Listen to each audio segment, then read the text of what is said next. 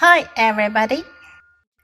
今天我们要读的是 Scott Foresman Reading Street K one six.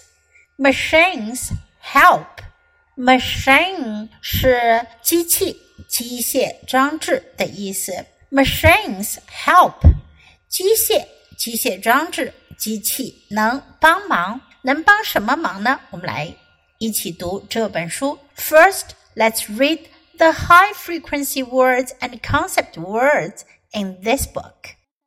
High frequency words a a 一一个 us us 我们 concept words helps helps 帮忙 fire truck fire truck 救火车、消防车；dump truck dump truck 翻斗车、自卸卡车；bulldozer bulldozer 推土机；tractor tractor 拖拉机；helicopter helicopter 直升飞机，crane crane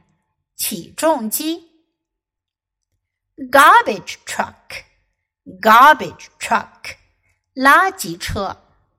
这本书中说到的 machines 指的是各种车辆、交通装置。Listen to the book. Machines help. A fire truck helps us. A dump truck helps us.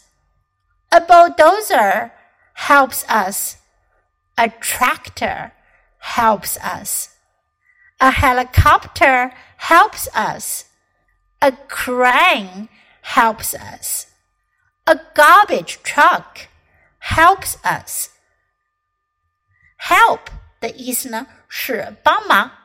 帮上忙，helps us，帮我们，能帮我们。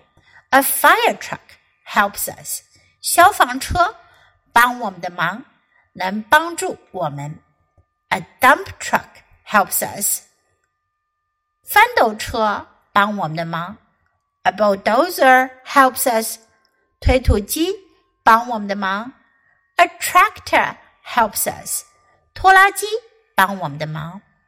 A helicopter helps us. 直升飞机能帮我们的忙。A crane helps us. 起重机帮我们的忙。A garbage truck helps us.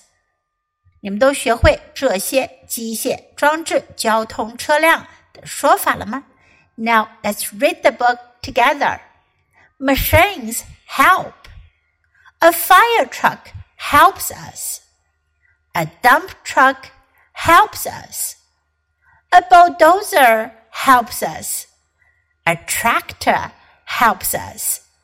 A helicopter helps us. A crane helps us. A garbage truck helps us. 小朋友，今天的书你学会了吗？别忘了多读几遍，直到你熟练掌握。Until next time, goodbye.